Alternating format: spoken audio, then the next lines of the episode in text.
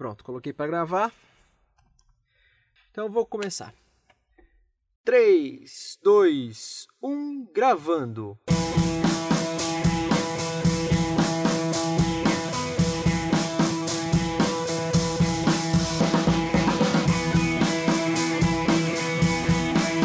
Versão brasileira do Barcast. Senhoras e senhores, meninos e meninas, está começando mais um episódio do Dublacast! O primeiro podcast brasileiro exclusivamente sobre dublagem. Eu sou o Teco Cheganças e tenho ao meu lado Victor Volpe. Salve, salve, rapaziadinha do Dubla Johnson! Somos dois jovens atores tentando adentrar no mundo da dublagem, mas antes de tudo somos fãs incontestáveis dessa arte incrível! E este, meus queridos ouvintes, é o DublaCast! Possuindo fortes raízes no teatro, Rodrigo Martin iniciou na dublagem por volta de 2010 e, além de ser ator e dublador, ainda foi nosso professor no curso de especialização em dublagem na do Brasil. E no episódio de hoje do Dublacast, ele é o nosso convidado especial. Com uma voz versátil, Rodrigo consegue fazer diversos personagens diferentes em sua carreira, com destaque para o Hikaru Matsuyama do anime Capitão Tsubasa, Tremor em Mortal Kombat X e Pedro Jimenez no reality 90 Dias para Casar.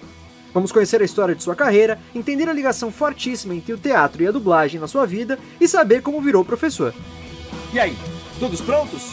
Então, sem mais delongas, meus caros ouvintes, tá começando mais um episódio do Dublacast!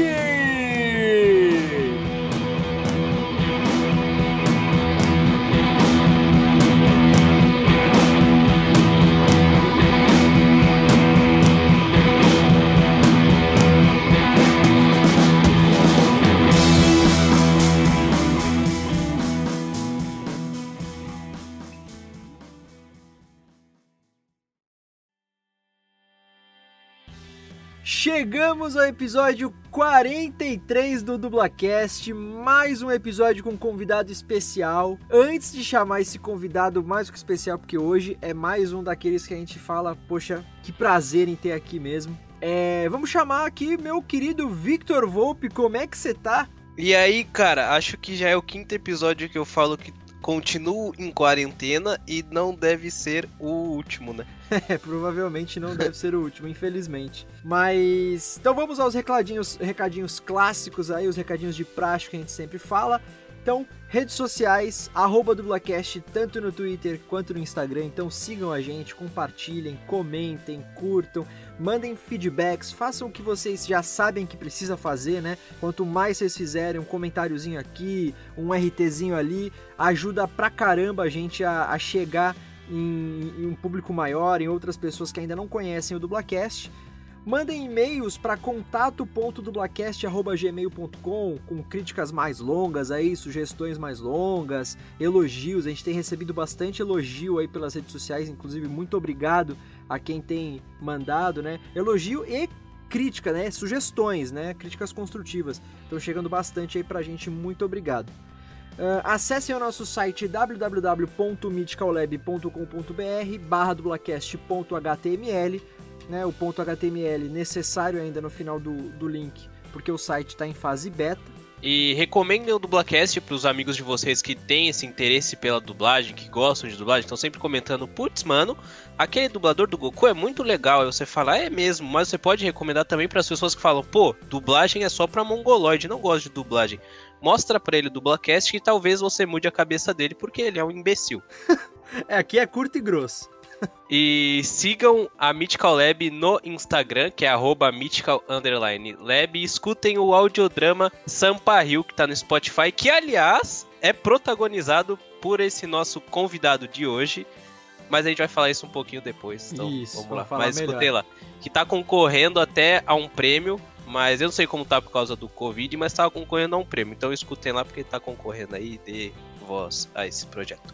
E também, o último recadinho meu aqui, o Dublacast está disponível em todas as plataformas digitais de podcasts possíveis no planeta Terra: Spotify, Deezer, iTunes, Anchor, Castbox, Stitcher em diversos agregadores de podcasts. Então, você pode escutar aonde você quiser, a hora que você quiser. É só pesquisar lá, Dublacast e vai estar tá lá. É isso. Maravilha. Vamos aproveitar também para lembrar quem ainda não sabe, né, galera? A gente lançou aí no episódio 41, que foi nosso episódio de um ano do Dublacast, a nossa campanha no Padrim. Então, Hoje você pode ser uma madrinha ou um padrinho do Dublacast apoiando a gente lá pela, por essa plataforma. Para quem não conhece o que é o Padrim, é uma plataforma de financiamento coletivo de projetos, né? Então você doa um valor mensal para um projeto que você que você curte, que você gosta, e esse dinheiro é, ajuda a gente a investir em, em, várias coisas, né? No caso aqui do Dublacast, o seu apoio é muito necessário para que a gente continue com o Dublacast com essa frequência, né, semanal, que a gente possa melhorar o Dublacast cada vez mais. Então a gente lançou cinco categorias lá no Padrim, que é www.padrim.com.br/dublacast que vocês podem estar tá escolhendo a melhor que cabe no bolso de vocês, que vocês acham que a gente mereça ganhar também, né? Então tem categoria de dois reais por mês, de cinco reais por mês, 10 reais, 20 reais e 40 reais cada uma tem as suas devidas recompensas, né? A gente trabalha com um sistema de recompensa. Então, dependendo da categoria que você doar, você ganha um determinado tipo de recompensa. Uh, no, agora ainda a gente está trabalhando, como é no, bem no começo, a gente está trabalhando com umas recompensas que não são tão, né, Vitão, atrativas, né, não são tão é. top de linha, mas conforme a gente vai ganhando aí uma regularidade, vocês vão apoiando a gente, a gente vai com certeza melhorando essa questão das recompensas e o Dublacast vai alçando voos maiores. A gente tem planos aí para sair da mídia de podcast, né? Continuar, obviamente, no podcast, mas é, adentrar em outras mídias, tem fazer outros projetos aí muito bacanas que com, com certeza vocês vão curtir.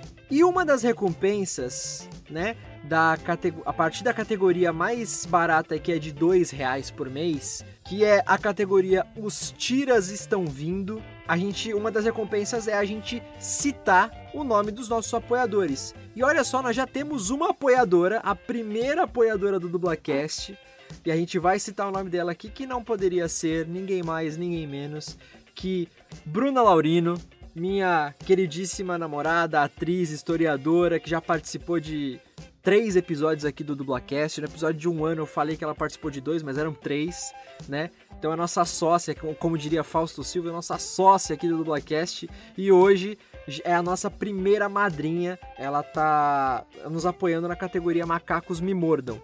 E, gente, só para encerrar aqui os nossos recadinhos de praxe, coisa que a gente tem falado bastante nos últimos episódios, porque tá sendo necessário, a gente sabe que todo mundo tá ouvindo em todos os cantos, internet, televisão, mas é necessário a gente relembrar, né? A gente está vivendo o auge da pandemia do coronavírus aqui no Brasil, né? As pessoas, milhares de pessoas estão morrendo por dia, os hospitais estão entupidos, as UTIs públicas é, e quase que as privadas também já estão é, nas suas capacidades máximas. Então, galera, vamos ter um pouco de bom senso. Quem puder, fica em casa, a gente sabe que nem todo mundo pode ficar, que tem gente que está trabalhando ainda, faz parte de serviços essenciais e até mesmo pessoas que não fazem parte de serviços essenciais, mas que não têm essa, essa, essa voz com o patrão para poder faltar no trabalho, para poder escolher não ir trabalhar. Então a gente sabe disso, mas quem puder então fique em casa e quem precisar sair Sempre mantenha a higiene, lava bem as mãos a todo instante que puder, com água e sabonete. Quem não puder tá lavando as mãos toda hora, leva um pouquinho de álcool em gel, passa álcool em gel bastante. Quando chegar em casa, higienize os seus objetos pessoais, celular, carteira, chave, né? Imediatamente vai tomar banho, tira sua roupa, põe para lavar separada, enfim. É, cumpram essas, essas questões todas de higiene para que a gente consiga o mais rápido possível vencer essa pandemia e sair desse período que está tão tenso e está tão absurdamente caótico aqui no nosso país e no mundo também, né?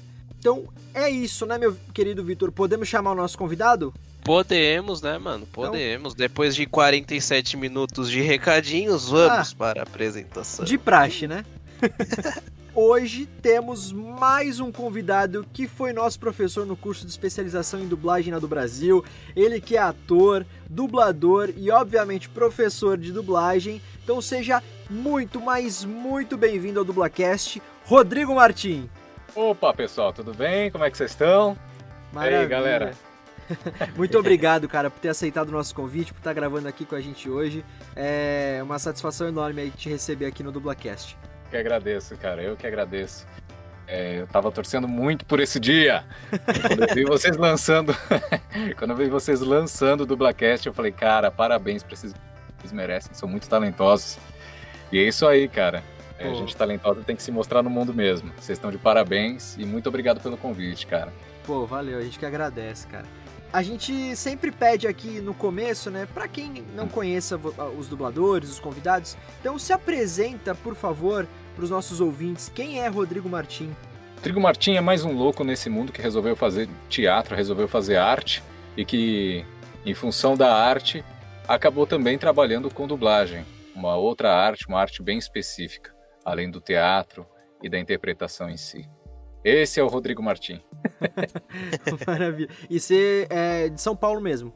Eu sou paulista, sou de São Paulo, nascido aqui em São Paulo. Família, parte dela é Pernambuco, outra parte é interior de São Paulo, mas sou paulista, paulistano. Como um bom brasileiro, né? Miscigenado, né? Exatamente, exatamente. Maravilha.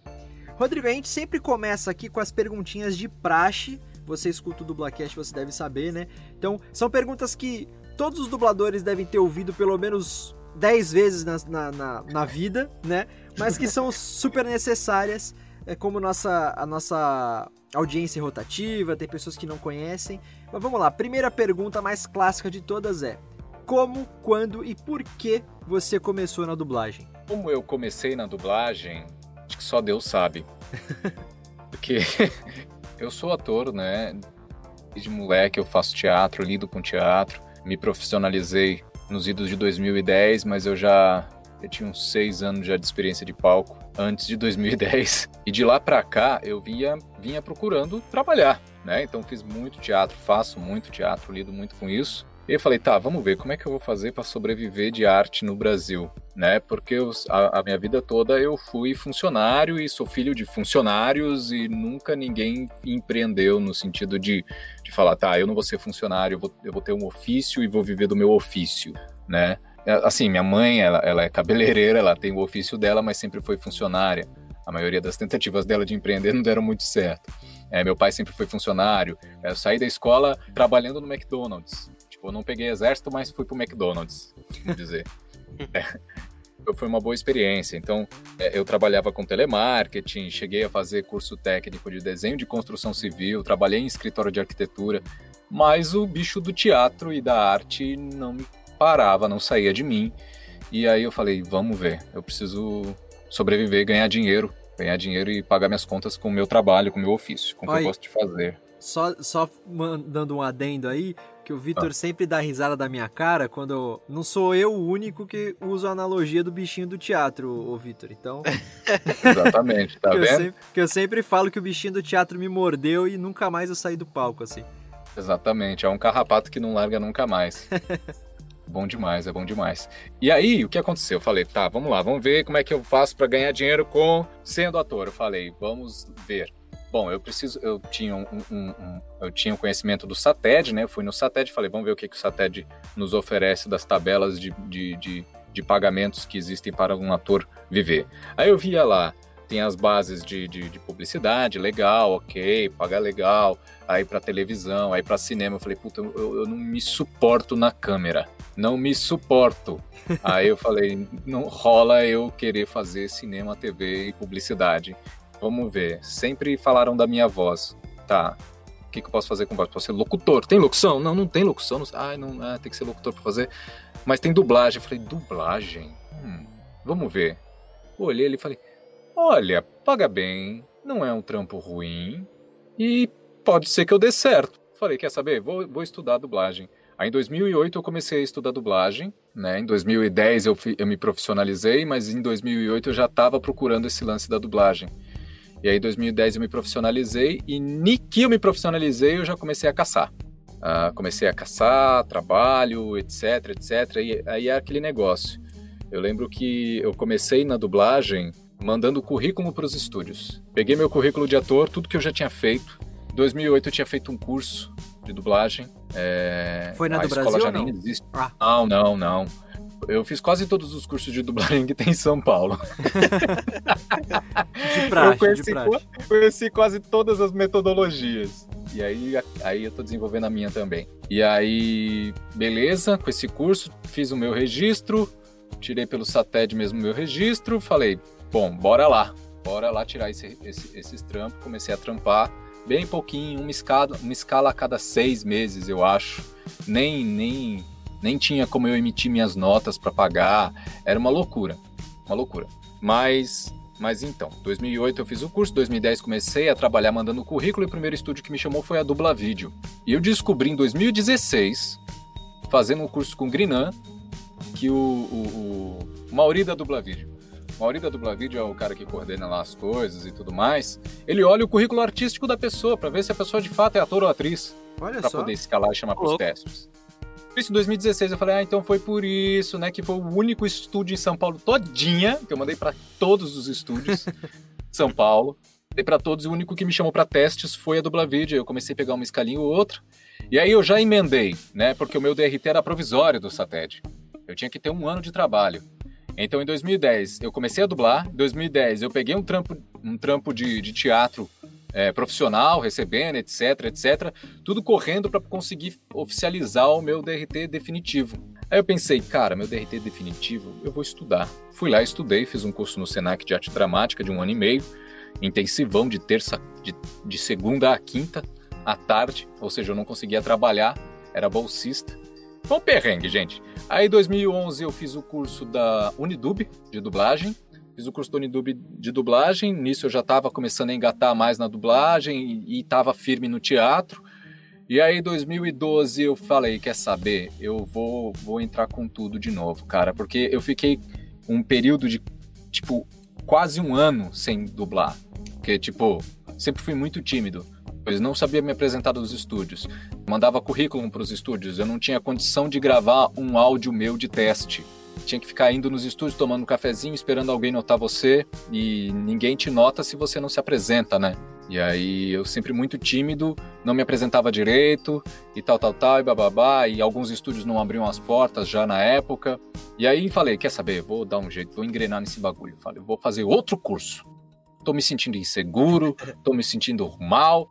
Fui para do Brasil. A do Brasil eu comecei. Aí foi de 11 para 12, foi 2012 inteiro estudando na do Brasil e 12 para cá quando começou de fato a eu engrenar na dublagem.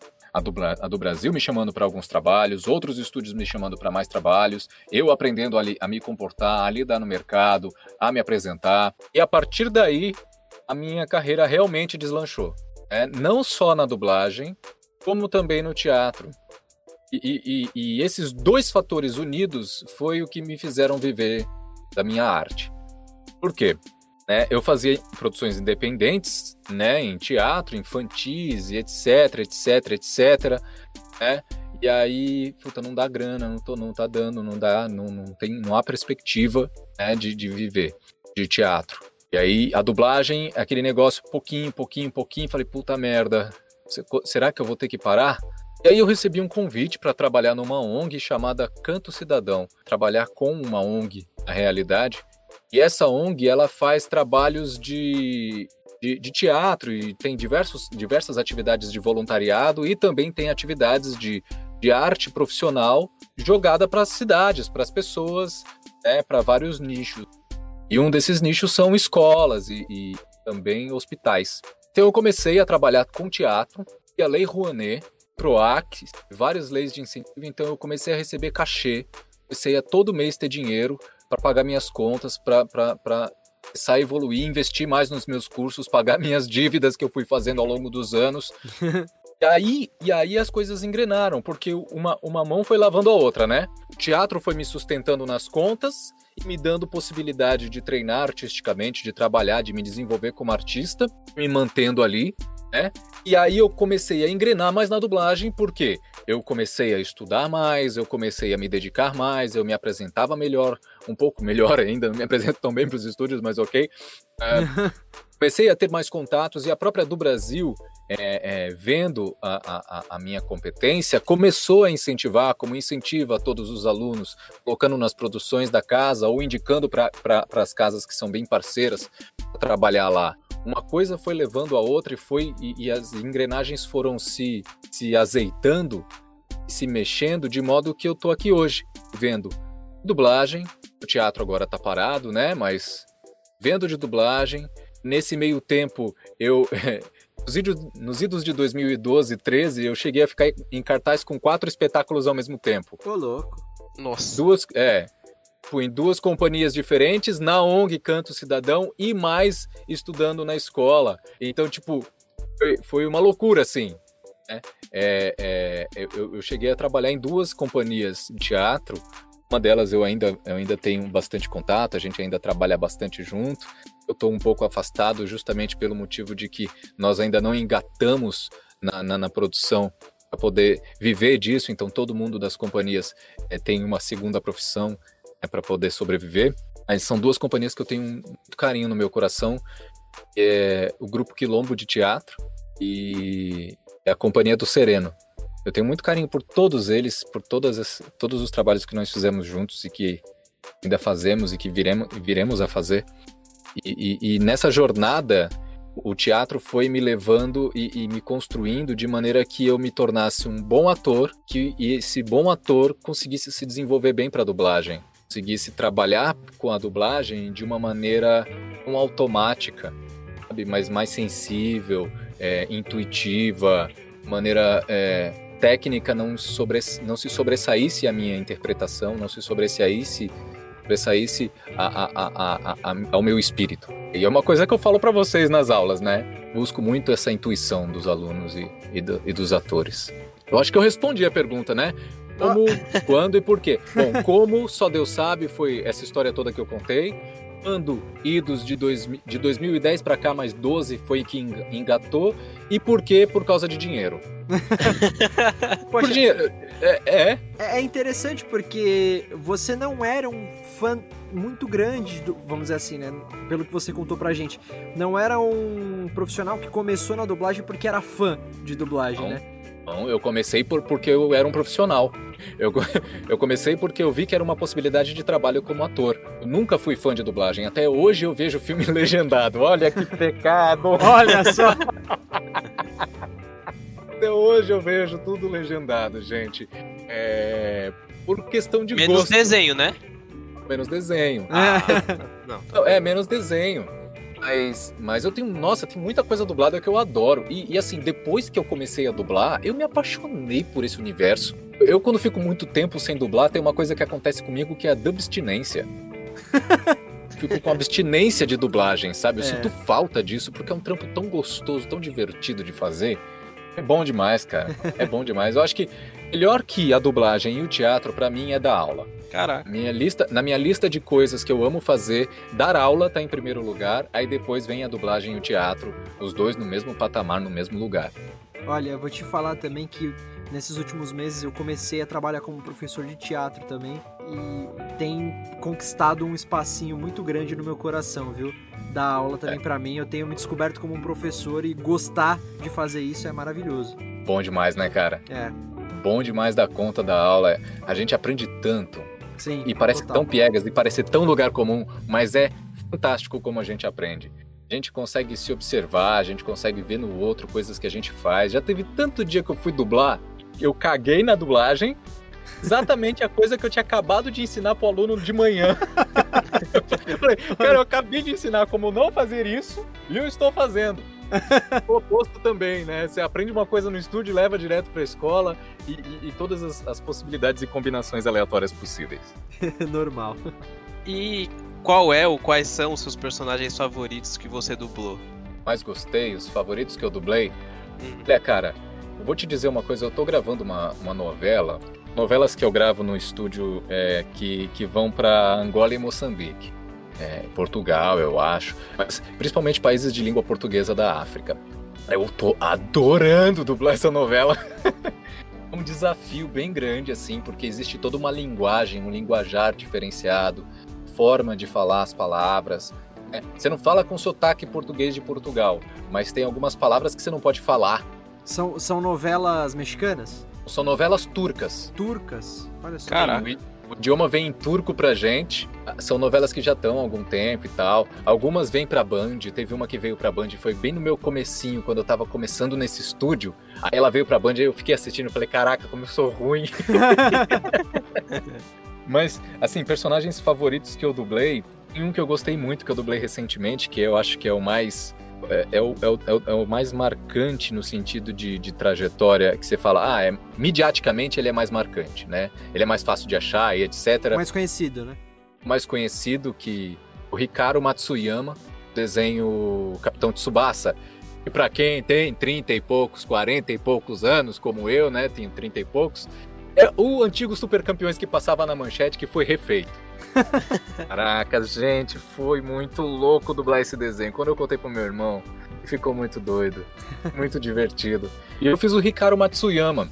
Na minha época, quem dublou foi o Wendel Bezerra.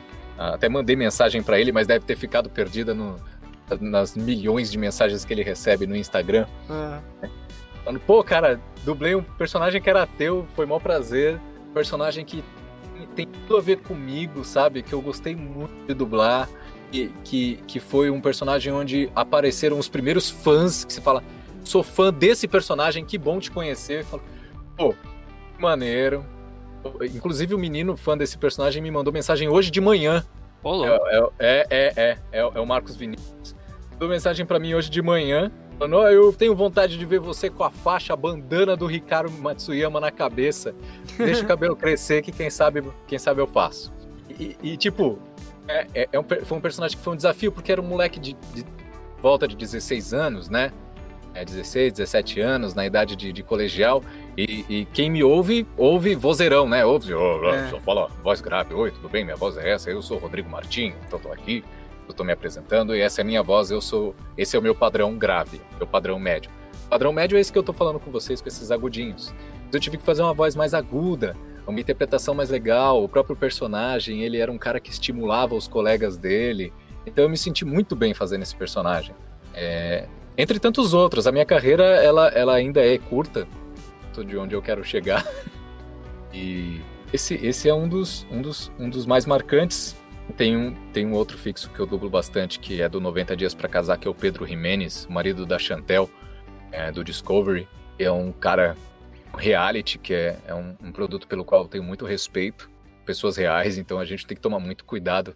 A gente já tem carinho com produções que são né, criadas, que são histórias fictícias, imagina com histórias reais. Levo muito a sério isso.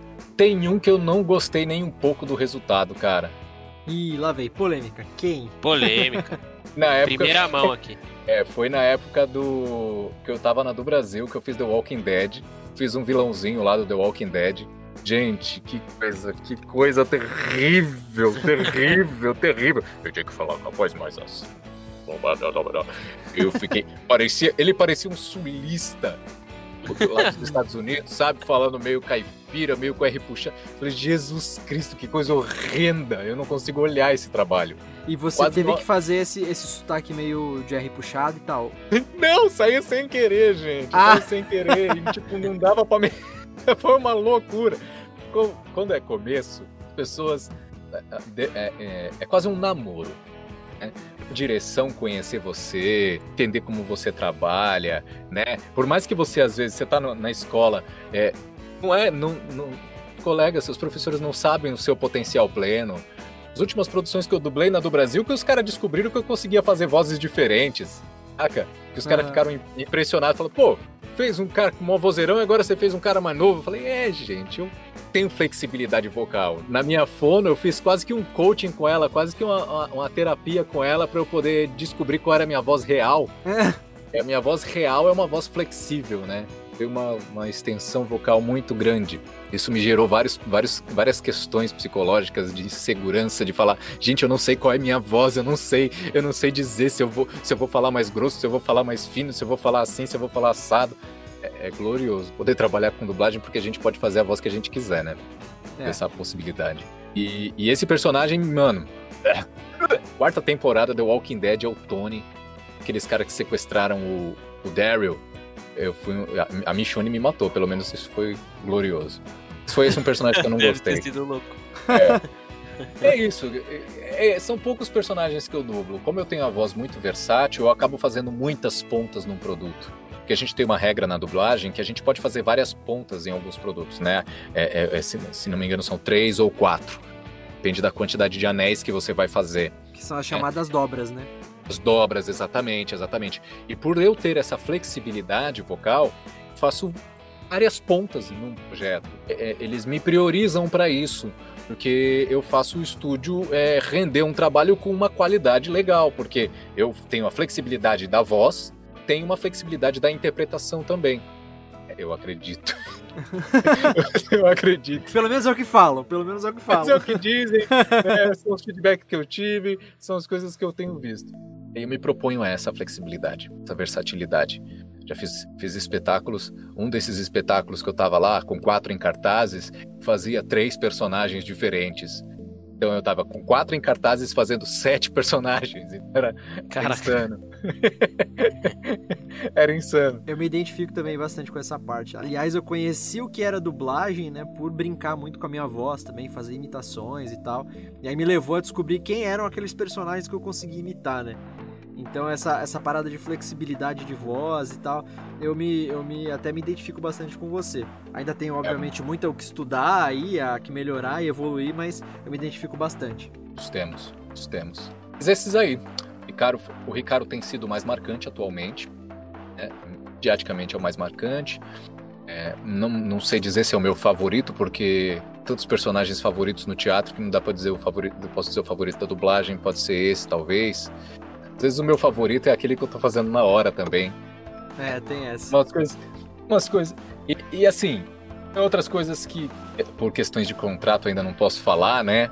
Bem legais, eu gostei muito. Feito. Puta que pariu, gente. Vai ser muito louco. Oh, eu posso falar palavrão? Desculpa aí, gente. Pode, pode, Pode. Relaxa. Ó, no O Teco começo... não Vai ser gostava. demais. Ah, vai ficar muito louco esse negócio. No começo do Dublacast eu falava, ô, não vamos falar muito palavrão e tal, porque né, a gente não sabe qual que é a faixa etária que vai escutar, não sei o quê. Aí no quarto episódio o Vitor já mandou um vai tomar no cu, eu falei, ah, foda-se. Foda-se. Foda-se. Foda-se, foda-se, foda-se. Ai, ai. E é isso, gente. Esses são os personagens por enquanto. Tem outros. Tenho muitos favoritos aí.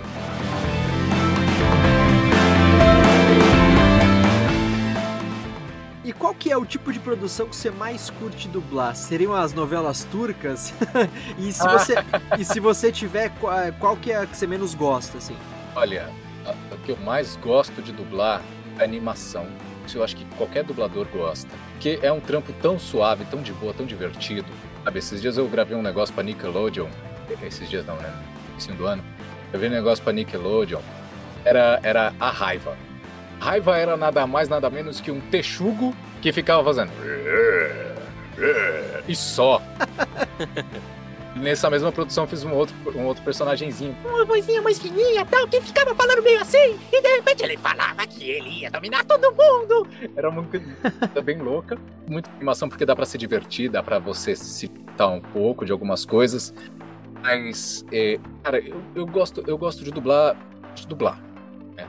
Eu gosto de fazer qualquer coisa. Mas a animação, é- ele é tranquilo de dublar. Eu gosto, eu, eu, eu sinto necessidade de dublar é, longas, dublar coisas mais densas de interpretação, é, longas, séries, coisas assim. Eu ainda tive poucas, eu tive poucas oportunidades nesse, nesse quesito. As poucas que eu tive me agradaram bastante. Falei, eu citei o reality, que é uma das coisas que eu mais fiz na minha vida dublando, foi reality. É, e é uma coisa que te, te deixa muito bom pra dublar, porque você tecnicamente fica muito bom. É, até mesmo na questão de interpretação, você fica muito bom se você de fato focar nisso, fizer só tecnicamente, você prestar atenção em como você vai transmitir a naturalidade daquela fala. Basicamente, eu gosto de me, me- me sentir desafiado como ator. E quais que são as suas inspirações na dublagem? Você diz pessoas que me inspiram ou o que inspira o meu trabalho maneira genérica, assim? Cara, o que te inspirar na dublagem, cara. Não precisa ser uma pessoa, não precisa ser um dublador. O que Entendeu. vem pra agregar, tá valendo. Olha, é, Vou, então, eu vou, então eu vou setorizar. Existem uma, algumas pessoas que me inspiram muito. Tem um dublador que eu gosto muito. Me inspira muito é, também como pessoa, né? É, e a postura dele, etc. Ele, ele em si, o trabalho dele, como ele vê o trabalho, que é o Grinan, o Felipe Grinan. Eu tive a oportunidade de, de, de conhecê-lo, de estudar com ele, né? Ele, ele foi professor da do Brasil, inclusive. E aí eu fiz o curso com ele em 2016, 17, se não me engano. Mas como passa rápido o tempo. Ele e a Mabel. É outra figura fantástica. Ela é. Pra mim, assim, o Hermes Baroli também, que eu gosto muito. Uh, eu tenho muitas pessoas na dublagem que são próximas a mim, então são as inspirações, sabe? É, é, o pessoal todo da do Brasil, todo mundo que trabalha lá, é, os técnicos, o pessoal da faxina, todo mundo, eles são muito inspiradores, porque são histórias de vida que, que te fazem aprender, sabe? Que te fazem olhar para o negócio e falar, porra, agora eu entendi a real, a real, agora eu entendi a história, sabe? E tem o Silvio Giraldi, que é um cara que, puta merda, quando eu conheci, eu falei, mano, esse, esse, esse cara é muito legal, ele é muito gente boa, ele é muito sensível, ele é muito legal, sabe? Eu gostei muito de ser dirigido por ele é, quando, eu, quando eu comecei a dublar no estúdio que ele dirige, e na Sigma. Eu me senti muito identificado, sabe? Ah, eu, eu costumo, eu costumo, quando eu conheço a pessoa, uma pessoa, busco não ter a primeira impressão dela. Tento ao máximo, né? Busco ao máximo não me contaminar com as histórias sobre essa pessoa.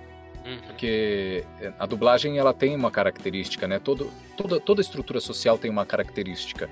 E como a dublagem é um nicho muito fechado e muito pequeno, tudo se fala, tudo se cogita, tudo se conta, né? Você ouve histórias, né? você ouve histórias sobre as pessoas, não negativas, você ouve histórias, né? Você, você fala, pô, tal pessoa é assim, assim, assado, tal pessoa. Por exemplo, o, o, o, o Gilberto Baroli, o pai do Hermes, ele é conhecido no meio da dublagem por ser o piadista, o cara que faz piada, o cara que faz trocadilhos. É, tanto que existe até a, a, a, o termo barolar. Você barola. você barola é porque você fez um trocadilho, tá barolando, tá entrando pro, pro barolismo. Né? Pro barolismo. Então, tem histórias desse tipo, você cria um imaginário né? Imaginário na sua, na sua cabeça que só o convívio faz com que você é, experiencie esse imaginário ou, ou, ou não, ou viva de fato a convivência com aquela pessoa e a história real daquelas pessoas.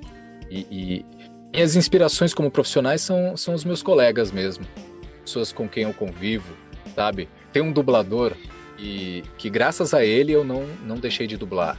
Foi um cara que se formou comigo na Unidub, o Douglas Monteiro. Cara, é, mano, cara é fera, cara é gente boa pra caramba.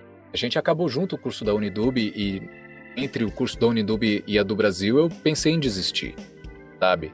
Eu pensei em falar, tá, vou fazer arquitetura, vou correr pra minha vida, vou fazer outra coisa, e é isso aí. E graças a ele e a, e a, lida dele, ao esforço dele, que ele mostrou e demonstrou, e os resultados que ele conseguiu, eu falei, cara, ele não merece que eu desista. Ele não merece que eu desista, porque a gente saiu junto, uma mentalidade muito muito ligada. Então são os meus colegas assim, os meus amigos, né? Porque nessa jornada a gente faz muitos amigos. A me inspirar na dublagem, a me inspirar na arte, teatro, os meus amigos do teatro me inspiram na dublagem e vice-versa. É, eu tive uma colega muito querida, tenho, né? É uma amiga, que era dubladora na época que eu estava começando.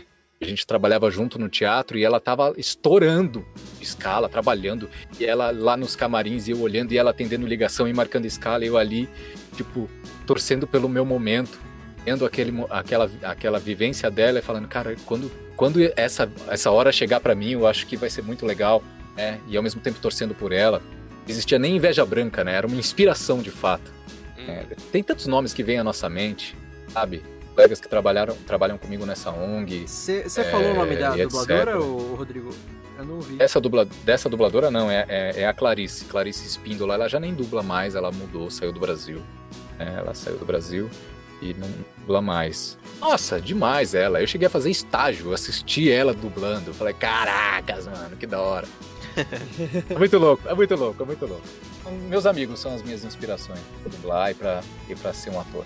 É, nessa parte de pensar em deixar a dublagem assim, eu acho que eu compreendo você 100%, porque hoje eu não trabalho com dublagem, né? Eu trabalho com mídias sociais, com. Ah, meio que com outro lado que não é a dublagem, mas eu olho o Teco assim, o Teco já tá dublando, já tá voando aí. E aí ele me Isso. inspira muito a não, não largar a dublagem. Assim. Eu estou e o Dublacast também, né? Eu tô flutuando ainda, Vitor. Não tô voando É. nada, não.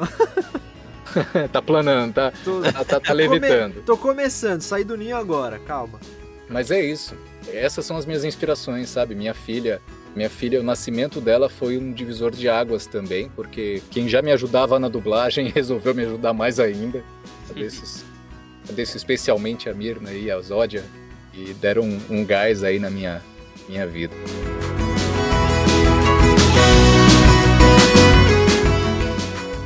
E você tem alguma produção dublada que seja a sua preferida? Você falou que não vê muito dublado, né? Mas tem alguma que você olha assim e fala: Caraca, essa é muito boa, velho.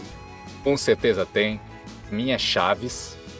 Chaves é genial. Gosto muito de Eu, a Patroa e as Crianças. Uma coisa que eu gosto muito dublado. Qual, é, qual foi a animação? Será que foi procurando Nemo? As animações em si dubladas, elas são muito boas. Eu gosto muito. Vi uma que eu gostei bastante que foi recente. É aquela Onward. Os irmãos. Cara, Sei, passa- sei. eu tô louco Caraca, pra eu- assistir. Chorei largado. Bagulho que negócio da hora. E tá muito bem dubladinho, feito, sabe? É, é, eu gostei muito. Pra mim, Chaves é, é assustadoramente bom. A- é assustadoramente bom, cara. Porque você olha aquilo e fala. Primeira vez que eu ouvi Chaves não dublado, eu falei, cara, não, Chaves tem que ser dublado porque o original é dublado. Não é só por nostalgia, é por uma questão de, de qualidade da, da dinâmica das falas. Você chegou a assistir, escutar o nosso episódio sobre o Chaves? Putz, eu acho que não, hein? É um dos, Não é um dos escutei. Eu acho que é o segundo ou terceiro episódio nosso. E Ah. É, é assustador mesmo, porque Chaves teve diversas versões da, da dublagem, né? E os fãs, hoje em dia, é porque agora, infelizmente, tiveram alguns dubla- dubladores clássicos que já faleceram, né? Mas os É. fãs até hoje, eles, eles é, pedem, eles brigam pra ter o elenco original, né? O maior número de pessoas possíveis original, né? Então o Nelson Machado dublando Kiko, né? Hum. É, e diversos outros Aí deu no seu Madruga, É, a, a- a Cecília na Chiquinha ou a Sandra Exatamente. Mara. É, assim, é, é. Gente, fora de série. Tem tanta gente louca, tem tanta coisa boa no mundo da dublagem, tem tanta coisa boa na arte. é. É fora de série. Muita coisa boa dublada que eu ainda não vi, que eu vou assistir vou me apaixonar. É, é muito louco, muito louco. E as coisas que eu fiz também estão bem dubladas. com certeza, pô. Que eu participei ali, tá, tá, tá legal. É, e você é um ator, você comentou bastante já aqui, principalmente é, atrelado à sua história, você começou no teatro, né? Então você tem fortíssimas raízes aí no teatro. E Sim. até hoje você está sempre envolvido em projetos teatrais. E o quanto a sua formação no teatro te ajuda na dublagem? Especificamente, assim, questão de técnica, de trabalho de ator, de. enfim. Como é que te ajuda? Ela é imprescindível. Teatro, o fazer teatral, ele, ele, ele, é, ele é necessário para você, como artista, é, como ator, lidar na dublagem. Uns pré-requisitos mais básicos para você dublar, você ganha no teatro. Multidão, atenção, foco, memória, interpretação, treino vocal, treino corporal, físico, disciplina, tudo isso o teatro fornece. É, tudo isso o trabalho de atriz e ator fornece. Então, é, é necessário. Minha formação no teatro, ela me ajuda a, a dublar. Ela me ajuda, ela me faz com que eu trabalhe. Eu, eu, eu, eu comentei recentemente, inclusive, com alguns colegas, né, um, diretores e tal, e que uma coisa que me ajudou fazendo teatro enquanto eu estava dublando. Eu tinha feito, eu fiz muito reality, eu faço muito reality. Reality ele é muito técnico. Você precisa estar ativo na interpretação. precisa estar com esses canais de interpretação, esses canais da, de ator gados. Então, enquanto eu fazia os realities, me desenvolvia tecnicamente, eu fazia o teatro e me desenvolvia artisticamente, sensivelmente. Necessário estar atuando como ator. Pode não ser no teatro, pode estar fazendo cinema, pode estar fazendo TV, pode estar fazendo websérie. Tem que estar atuando, tem que estar vivendo personagens você ter todo um estofo, você ter toda uma uma como é que você, como é que eu vou dizer, bagagem, né? É, bagagem.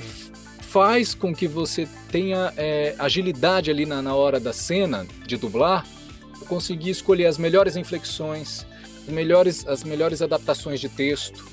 Eu tô dando aula, eu costumo falar muito para os alunos, gente, fiquem de fazer paródia para vocês terem agilidade de, de, de raciocínio. Uma música que começa conversar cantando aquela música, o assunto que você está fazendo ali, vai ter que pôr na métrica o que você está falando, então você vai ter que fazer a escolha certa das palavras, manter o sentido do que você está dizendo e o que você está cantando. O improviso é. é. fundamental, né, cara? Absolutamente fundamental o improviso, porque às vezes você está ali é, na cena gravando, dublando, você está lá falando e lendo o texto, e falando e lendo o texto, e lendo o texto, e aí de repente você para de ler o texto, você está lá na tela, e você esqueceu o texto, mas sabe o contexto, você já improvisa e já deixa na medida. Então é isso, o teatro ele é absolutamente necessário.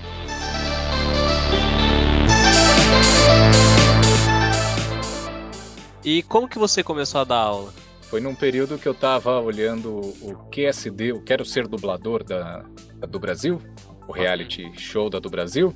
Eu assistindo aquilo, olhei assim, no primeiro episódio eu falei, esse cara vai ganhar. A Angelina assistiu comigo, acompanhamos juntos, né? E na minha esposa. Aí ela e aí, à medida que iam passando os episódios, eu ia explicando para ela, né? Não foi assim por causa disso, foi assim por causa da assado. Aqui assim, assim, assado. Ela olhou para mim e falou: sabe bastante, né? Você podia dar aula disso, né? É, é, eu podia. Será que eu podia? Inseguro, sabe? Podia, será? Talvez, quem sabe? Aí deu um estalo, eu falei, cara, vou na do Brasil. Eu quero aprender, eu quero ser diretor de dublagem. Eu vou lá conversar com eles. Sabe, eu não tenho essa, competência, né? Essa capacidade aí. Eu cheguei, Hermes estava lá. E troca papo, papo vai, papo vem. E Hermes, você não quer. Quero aprender a dirigir dublagem. Como é que eu faço para estagiar nas produções? É. O que eu faço? Ah, mas tudo bem, quando tiver aí a gente pode conversar tal. Beleza. Aí depois de uns cinco minutos, o Bruno me ligou, me, ligou, me chamou de canto falou: Você quer dar aula? Ei, claro. Você vai começar a dar aula. Comecei a dar aula foi a partir da minha vontade de da aula que eu fui lá na do Brasil e falei, olha, eu quero aprender é que faz isso. Eu quero aprender a dirigir. E a do Brasil entende que você, sendo professor de dublagem, você acaba se tornando um bom diretor de dublagem. Porque você aprende a observar, você aprende várias coisas técnicas, aprende muito sobre os bastidores, é como funciona. Foi isso. Eu fui na do Brasil, fui lá pedir para aprender, eles me colocaram para ensinar. Claro, já conhecem, conheciam a minha história. Na época, eu tinha acabado de entrar na Unesp, curso de formação de licenciatura a teatro, ser professor de teatro. A faculdade é essa que eu abandonei, infelizmente, várias questões, porque tranquei porque eu estava trabalhando demais. Eu trabalhando demais virei pai. Eu tranquei porque eu ia esperar a gravidez, precisava acompanhar as noites e o período dela de puerpério, né? Depois de nascida quando eu fui voltar à, à, à escola ela nascida, eu não dei conta, porque eu já estava trabalhando muito, dando aula de manhã, gravando, fazendo teatro à tarde, dublando à noite e ainda sendo pai e ainda. Nossa senhora. então, eu falei, depois eu entro na faculdade.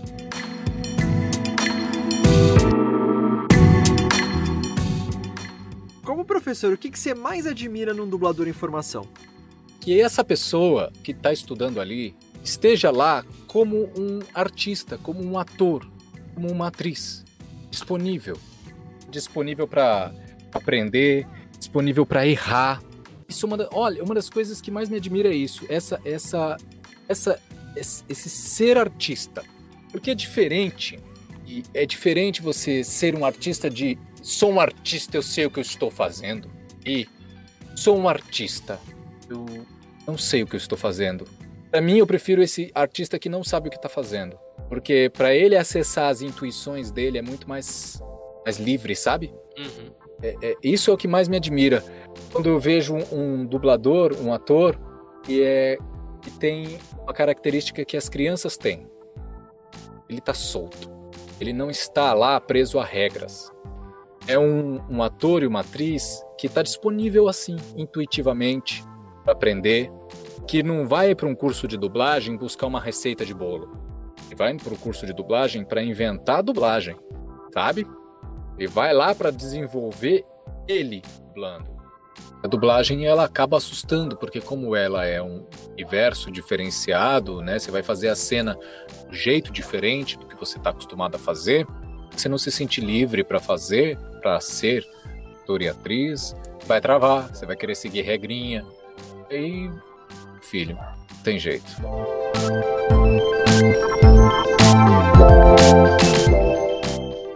Então, Rodrigo, a gente sempre fala aqui do Sampa Rio, né, que é o audiodrama da Mythical Lab, que é a nossa é. produtora, que eu e o Teco a gente fez parte do elenco e você foi o personagem principal. Como que foi essa experiência de fazer o audiodrama? Você já tinha participado de outro trabalho com voz original? Olha, eu nunca tinha feito voz original, trabalhos de voz, voz original. É um nicho, é, um, é uma coisa que eu tenho muita vontade de fazer, então preciso dar uma estudadinha e ver se eu me engendro nesse meio que é muito legal. Cara, foi uma experiência muito legal, cara. Vocês foram super profissionais, intentíssimos, a história incrível. Achei muito, muito, muito bom. Fiquei encantado quando eu vi o roteiro. Foi engraçado porque eu vi, eu vi um anúncio, Facebook, eu mandei. E, ah, tem que rola um trampinho aí, né? Oh, suave. Eu vi era vocês, eu falei, não acredito. Caraca, eu, eu sou muito lesado, gente. Eu sou muito lesado em alguns aspectos. Nome das pessoas, ligado a uma pessoa, a um, a um lugar, a uma coisa, a um X, a um projeto. Não, gente, não, eu, eu só amo sempre, tô de boa, amo vocês. Açãozinho, hashtag bonitinho. Na hora de, de que a gente se vê, abraço, carinho, beleza. Mas da vida da gente, consigo ligar o nome à pessoa. Eu vi que era vocês, eu falei, ah, não acredito, tô em casa, tá tudo bem. Aí eu fui, aí eu fui fazer com mais gosto ainda. E, foi o, Vic, o Victor que te dirigiu, inclusive, né, mano? Foi, foi. O cara teve uma experiência aí, tava Tive. contando aqui, que foi bem, bem, bem legal, bem legal. foi bem maneiro. Foi. Interessante foi ser dirigido por um aluno. é, dirigido mais ou menos, né, mano? Eu deixei, eu deixei os caras se soltar lá, só guiava mais ou menos parte do roteiro, mas. É assim que se faz. É. Não, eu tive a honra também bem. de ser dirigido, dirigido pelo Victor e é um diretor competentíssimo. que é isso? Tá vendo só? Eu tenho talento, é. tenho talento.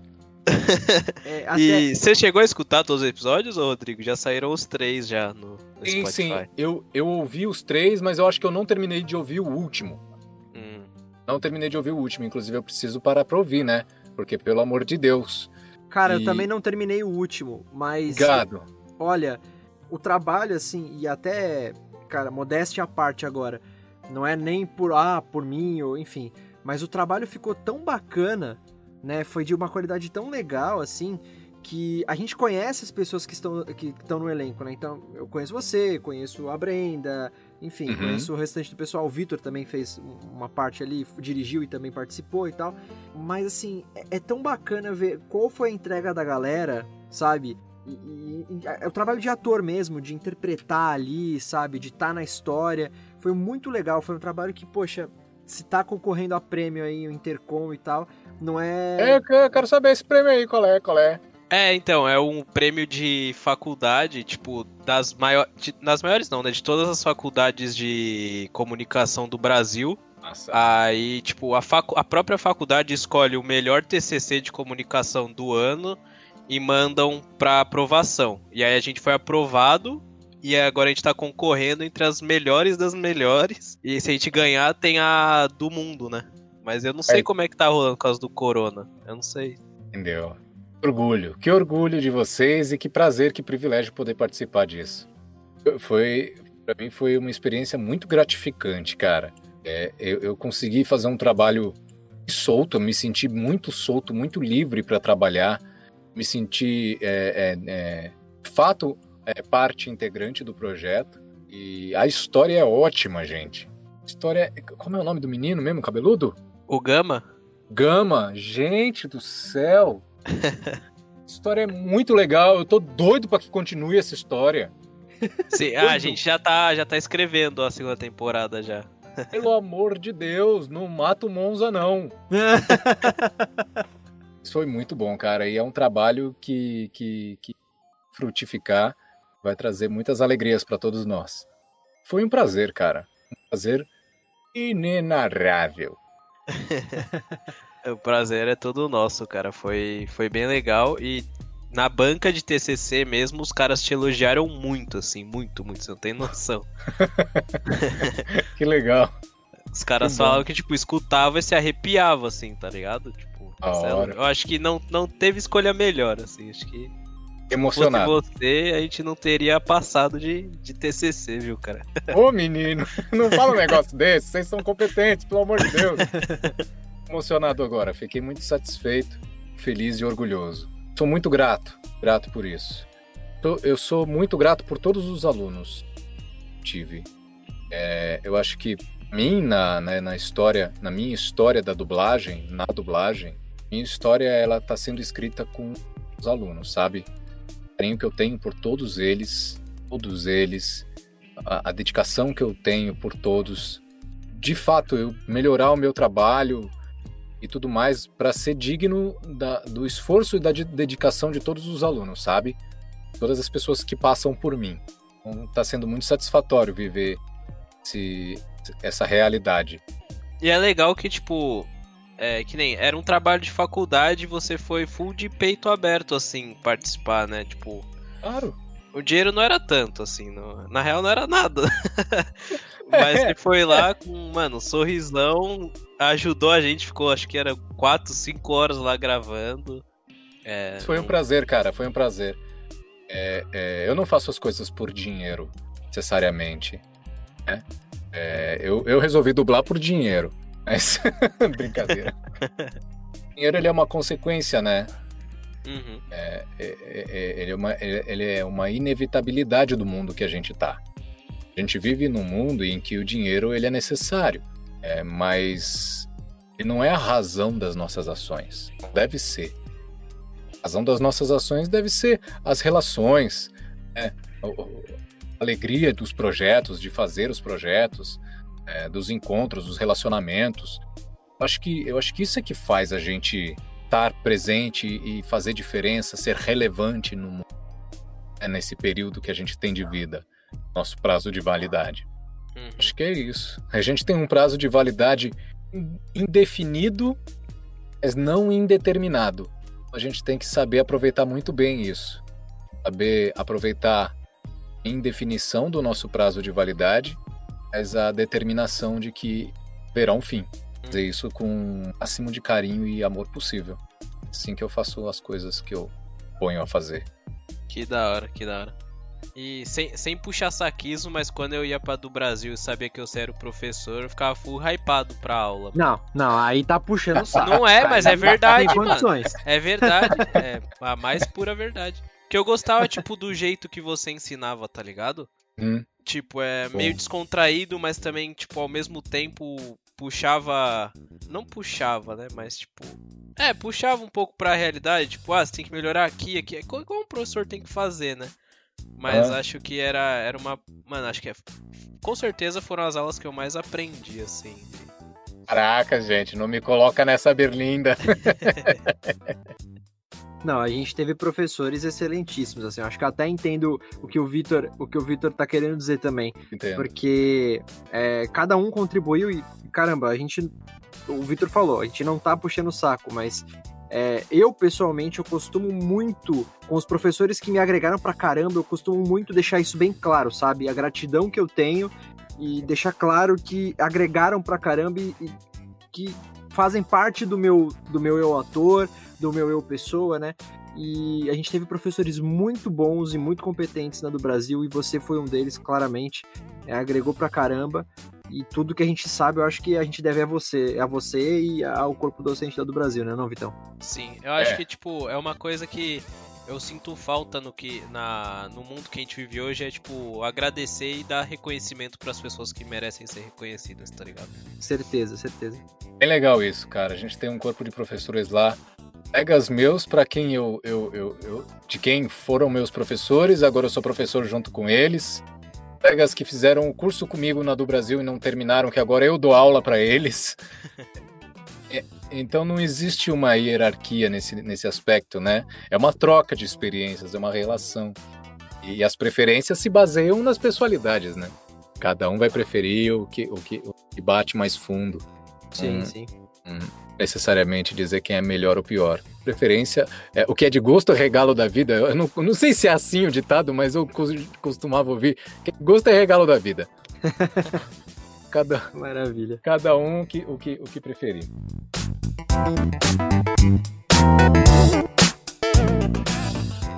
E agora estamos chegando na última pergunta aqui pro Rodrigo Martim, esse cara maravilhoso que tá conversando com a gente hoje, dublador, ator, enfim. Nosso, foi nosso professor na do Brasil. Antes da gente encerrar, você tem alguma história engraçada ou interessante dos bastidores da dublagem que você pode contar pra nós? Cara, olha, engraçado, interessante dos bastidores da dublagem. Não tem aquela história que você fala, nossa, que engraçado. Não. É. Mas, né? Tem algumas. Tinha uma que eu ia contar que eu lembrei no começo. Foi quando você começou, eu acho. Oi, quando eu comecei, o que que era? Eu Não lembro mais. É, eu também não lembro o que, que você tava falando na hora. Sei que teve ah, um dos poucos momentos assim que eu fui fã de dublagem. O dia que eu tava saindo da dubla vídeo e eu tava com a minha camiseta da sorte. Eu tava saindo da cabine do estúdio, abro a porta, quem quem dá de cara comigo? Quem? Quem? Quem? Quem? O Seidel, dublador do seu Madruga. Carlos A Saider. minha, e a minha camiseta da sorte era nada mais nada menos do que a camiseta do seu Madruga. Tava com uma camiseta do seu Madruga de Jim Morrison, sabe? De Madrugas. sei, sei. Eu gosto muito dessa camiseta. E eu tava com ela, na hora, eu falei, ah, não, não acredito. Tem que tietar. Primeira vez que eu tietei, assim, alguém na minha vida. E ele foi super re- receptivo com você. Ele é uma figura ímpar. É de uma humildade, uma generosidade. Ele, ele é gente boa. Eu dirigi recentemente um trabalho de dublagem.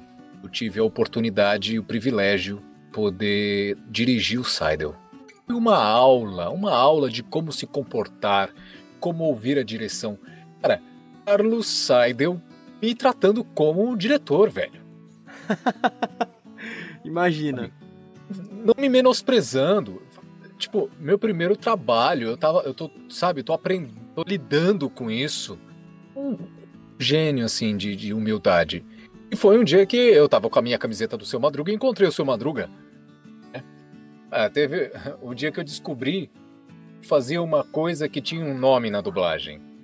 Tava vendo nos vídeos do Nelson Machado no canal dele, o Papo com Machado. Ele falou de uns termos que tem na dublagem, né? Ele falou de um termo muito engraçado que nem o próprio, próprio, o próprio inspirador do termo conhecia, que é o termo giraldar.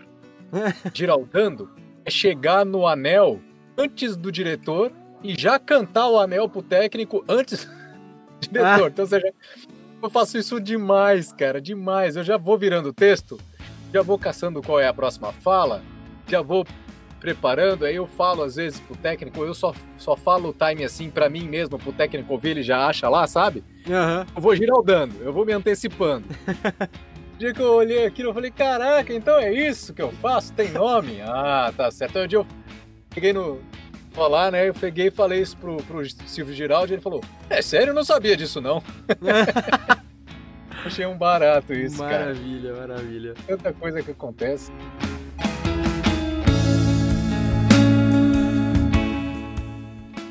Então acho que chegamos ao final de mais um episódio do Dublacast, o episódio 43. Rodrigo Martim, muito, mas muito obrigado de novo por você ter aceitado gravar com a gente. Você agregou pra caramba, né? Esse papo foi sensacional. É, muito obrigado mesmo. Agora esse espaço é teu. Você pode falar suas redes sociais, fazer seu jabá aí, é, divulgar o que você quiser, seus trabalhos, enfim aonde o pessoal pode te encontrar nas redes e tudo mais. E também a gente sempre pede para quando a gente tem um convidado dublador, pedir para ele encerrar dizendo o que ele acha da dublagem brasileira hoje em dia. Eu sou o Rodrigo Martim, ator que dubla, pessoa que ensina algumas coisas e que aprende muito. E muito obrigado pela oportunidade. Quiser essa oportunidade, estou muito feliz com o convite. Está ansioso, como eu havia dito, ansioso por esse convite. E que bom que veio, muito feliz. Sinto muito bem, tendo de algum modo colaborar com a dublagem, com a arte geral. As conversas para mim são muito marcantes. Eu registrar minha vontade de tudo corra bem, tudo seja justo, correto, prazeroso, divertido. A gente não se divertir, a gente não. A gente está fazendo as coisas meio que em vão. Não se divertir. Aprendi uma coisa com palhaçaria. Palhaçaria, brincadeira é coisa séria. Se brincadeira é coisa séria, o que é sério pode ser feito leve, pode ser feito de maneira divertida. E, e é o que eu espero muito. A dublagem, o que eu vejo minha vida dublando. O que eu busco ensinar quando eu estou dando aula é que as pessoas se divirtam, que as pessoas sejam leves, no sentido de, de não se sobrecarregar, sabe? Deixar acontecer, as coisas acontecerem com naturalidade.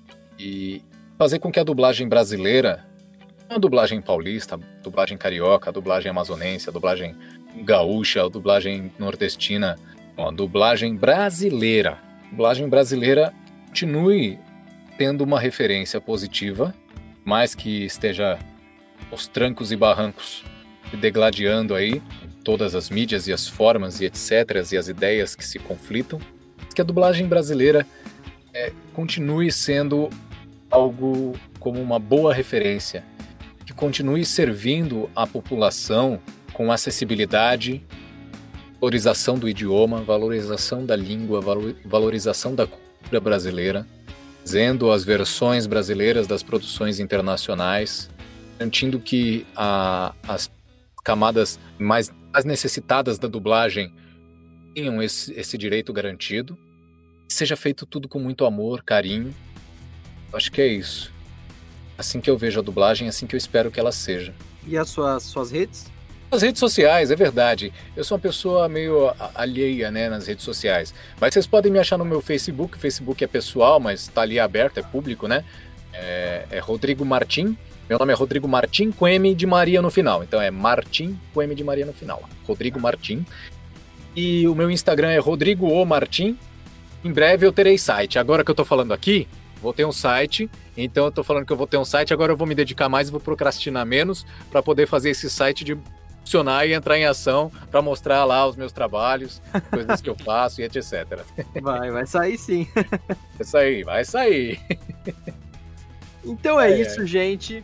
Uh, então, encerrando mais um episódio, os recadinhos que a gente sempre lembra no final. Sigam a gente nas redes sociais, mandem feedback, curtam, compartilhem, tudo, etc, etc, etc. Arroba Dublacast no Twitter e no Instagram e-mails para contato.dublacast.gmail.com acessem o nosso site www.mythicallab.com.br barra dublacast.html compartilhem o, o, com seus amigos e familiares, né? Divulguem o Dublacast aí para quem gosta e para quem não gosta de dublagem. É, a gente está nos principais players, né, de, de podcasts, então Castbox, Anchor, Spotify, Deezer, uh, o Stitcher também, todos os agregadores de podcast que vocês encontrarem. Uh, me sigam nas minhas redes sociais, arroba Tecomateus, Mateus com dois As e TH, portanto Teco Mateus. E é isso, gente. Muito obrigado de novo, Rodrigo. Valeu mesmo, adorei o episódio, adorei o nosso papo. Muito obrigado para quem está escutando até agora o Dublacast, está escutando agora até agora esse episódio. E é isso. Vitão? Bom, é, valeu a todo mundo que chegou até aqui, muito obrigado por mais um episódio. E lembrando também que a gente está com um projeto no Padrim para você apoiar a gente, para tipo dar aquela força financeira para mim e pro Teco, que somos dois pobres fudidos, então dá aquela moralzinha. Tem as recompensas, né? Tem de 2 até 40, até 40 reais, você pode dar aquela forcinha. padrim.com.br barra dublacast faz aquela moral porque a gente, quanto mais a gente conseguir apoiadores, mais a gente consegue transformar o Dublacast em algo muito maior e ajudar essa comunidade de dublagem que é maravilhosa. E a gente quer levar pro mundo inteiro. Então, Isso aí. me sigam nas redes, redes sociais também, arroba Victor Volpe no Instagram e a Vic, arroba Victor C. Volpe no Twitter. Sigam a Mythical Lab também, arroba Mythical Underline Lab. E tamo junto até o próximo episódio, rapaziada. Valeu, Rodrigão, por esse episódio maravilhoso. Valeu, beijo.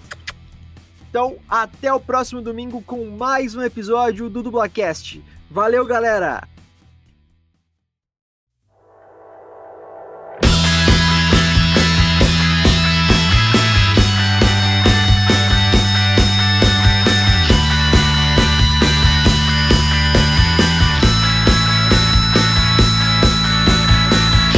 Três, dois, um. Opa, eu tô com um pouco de retorno, não sei de quem, hein, gente. Me escutei aí. Deixa eu ver. Três. Dá um berrão aí. Eu, eu, tô- eu não tô com fone. Pera aí. Putz, seria bom, hein? Por Pode ser favor. isso. Alô, alô? Tá ouvindo? Eita, eu tô ouvindo vocês em mono. Vocês estão gravando em mono, né? Não sei. Cara, não faço a mínima ideia. Num fone só. E o meu fone não tá com problema. Não, Ah, agora- gente. Agora escuto. Tava mal encaixado. Hum? Eu vou só refazer a parte que eu falei da categoria, a partir da primeira categoria, porque não é Macacos Me Mordam a primeira, tá? Eu li aqui que eu anotei, mas. É, Não é, não. Tava lá dentro do site olhando e não é macacos me mordam. Eu não lembro qual que é. O Tá problema é sabendo legal? esse. É, foi. Caraca. Pois é. Bem de fechar. Rodrigo Martim. Hoje. Eita! Desculpa, Rodrigão. Hoje aqui a gente tem um convidado que foi mais um mais um convidado que foi nosso professor no curso de especialização em du... Eu vou fazer de novo, desculpa, eu que me enrolei aqui e acabei te atrapalhando. Como eu comecei na dublagem, só Deus sabe. É quando Deu uma, É deu uma cortada, deu uma cortada no começo.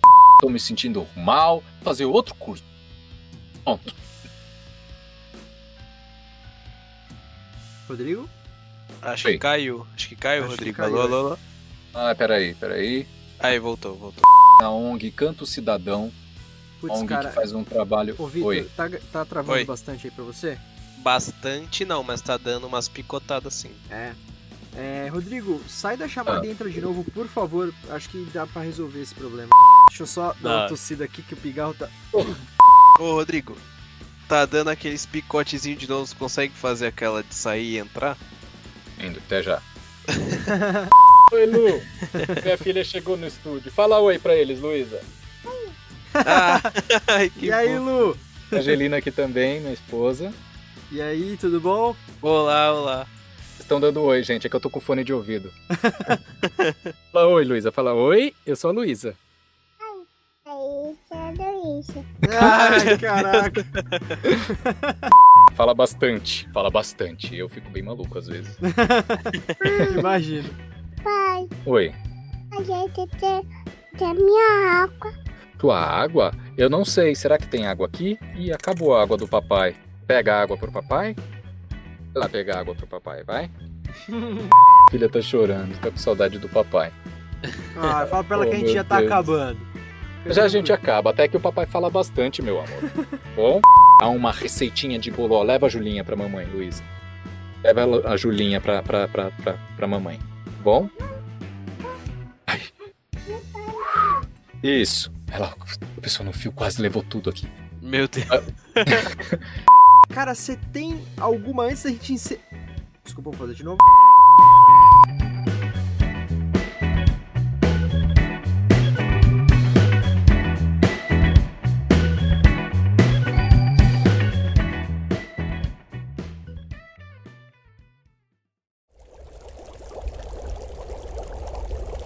uma produção musical.